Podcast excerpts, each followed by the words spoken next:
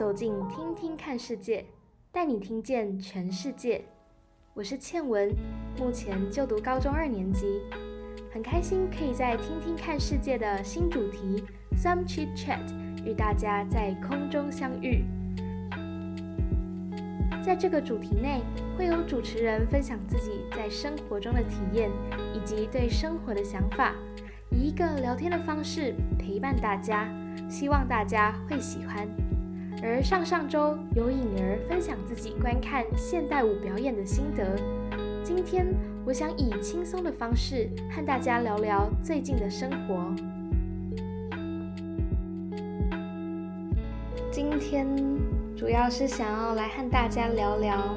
开学过后大家的新生活，不知道过得怎么样。以我。自己目前所知，有些大学生好像是在一两周前才进到新的校园嘛。那，嗯，那像高中生或国中生的话，应该是这阵子刚结束第一次段考。嗯，同样都是面对新的生活跟新的挑战。嗯，高一生进到新的学校，大学生也进到新的学校，然后历经了第一次的段考，就想要。和大家聊聊，不知道新的生活大家调试的怎么样，然后心情还好吗？像是和大家分享我自己的例子，我目前是高中二年级，然后在我回到学校之后，其实有一段时间还蛮难去马上和适应和大家在一起的生活，就是我会觉得。好像自己还没有很想要打开心房去聊天，所以我刚开学的时候有一段时间我的话很少，然后在班上就会跟高一的时候落差很大，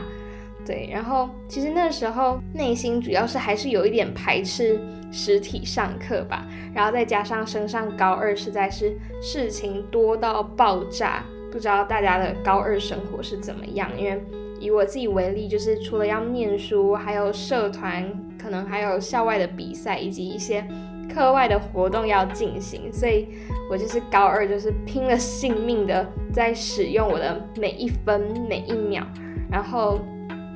嗯，像高一刚进来，可能我有听到学弟妹可能很不适应，每天都在小考，或者是嗯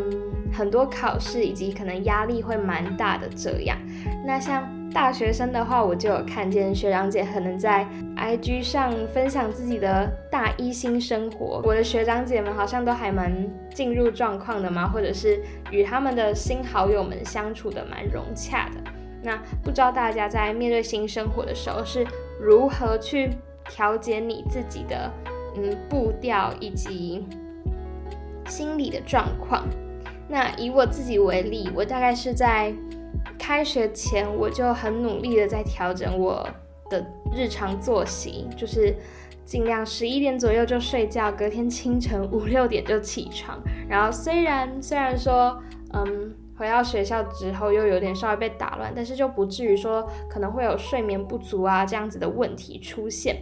那以及就是我刚刚有提到，我刚回到学校的时候，其实有一点点的不适应。那我是怎么样去排解？我内心的不适应呢，就可以跟稍微跟大家带到一下我暑假发生的事情。就是我暑假的时候，嗯，陷入了一段很长很长的低气压，就是我那一段时间很负面，然后所以我就主动找了我的老师去聊我的心理的一些状况。然后，所以我想要和大家提到的是，就是如果你在面对新的生活啊，然后你发现自己。嗯，可能心情会不是很好，或者是起伏不定。我觉得你是可以主动的去找人聊聊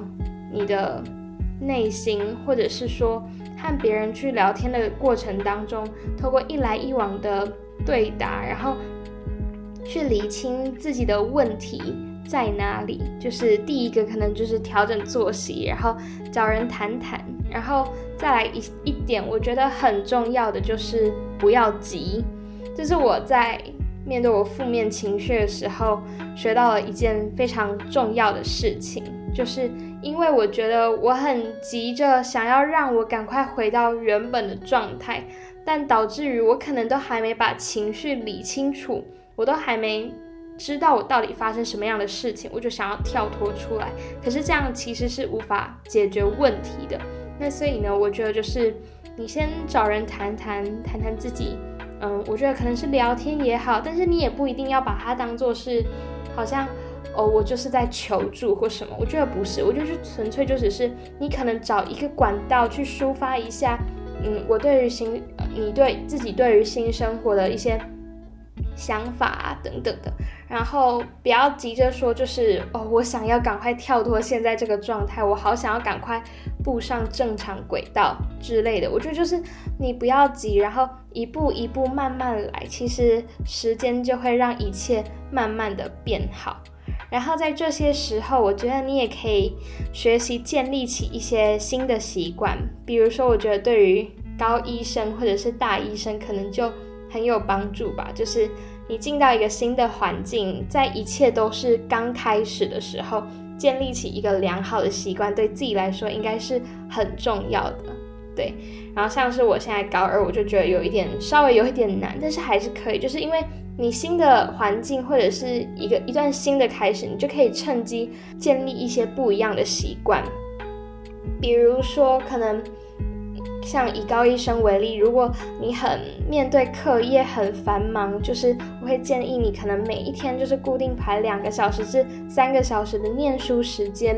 然后从中去建立自己的新习惯，然后每天背一点单字或者是看一点书，我觉得。积少成多，它是会累积很大很大的力量的。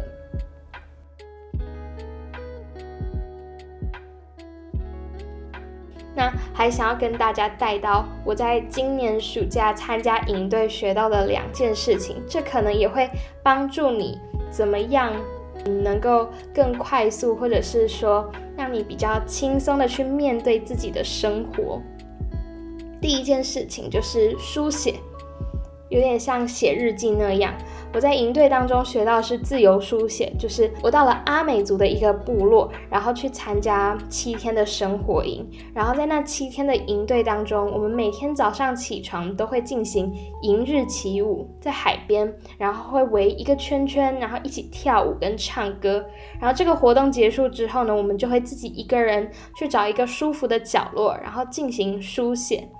然后我觉得书写是一个很好的自我对话的一个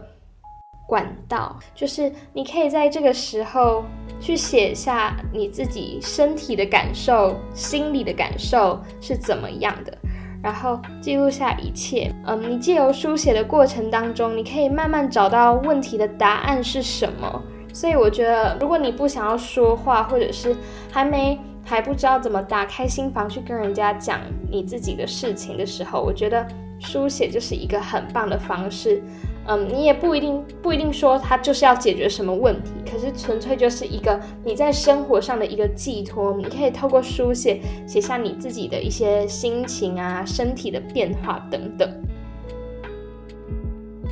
那再来一点呢，就是去思考一下你做一件事情的目的是什么。初衷是什么？我在暑假的时候就参加了台大举办的人文社会营，然后我就遇到一个他的高中生活很丰富的一个同学，然后我就问他说，因为他他自己身兼很多职，他是学生会的会长，然后嗯，他同时又是又有在磨联的活动上活跃，然后。有功课，然后又音乐的创作等等的，我就说，我就问他说，你到底怎么样兼顾这么多事情的？你都不累吗？时间真的塞得够吗？那他就说，就是你要记得你做一件事情的目的是什么。你有了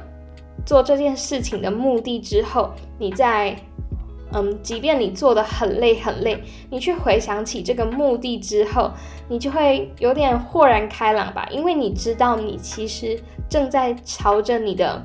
那个初衷、那个目的前进。那因为有着心里的这个目的跟初衷存在，你在走的路途当中就不会这么的彷徨。那我自己其实老实说，我当下听的时候，我就会觉得说，哦，真的吗？就是那时候还有点半信半疑。可是我觉得我到后面，嗯，开学之后经历了一些事情之后，就会觉得啊，好像真的是这样。所以我觉得就是，嗯，不管是对于高一的学生、大一的学生，或者是不一定是高一、大一，我觉得就是对每一个人说，我觉得就是最重要的事情，你应该要找到一个。你做一件事情的目的是什么？你才不会觉得说做到一半，心了心里好累好累，好想要放弃。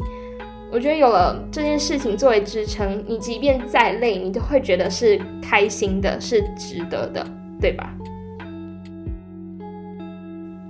？OK，所以我觉得今天的和大家的聊天有点像是大杂烩，不知道大家会不会听不懂我在讲什么。然后稍微简单和大家梳理一下，就是我今天的主题呢，就是想要和大家谈谈，嗯，高一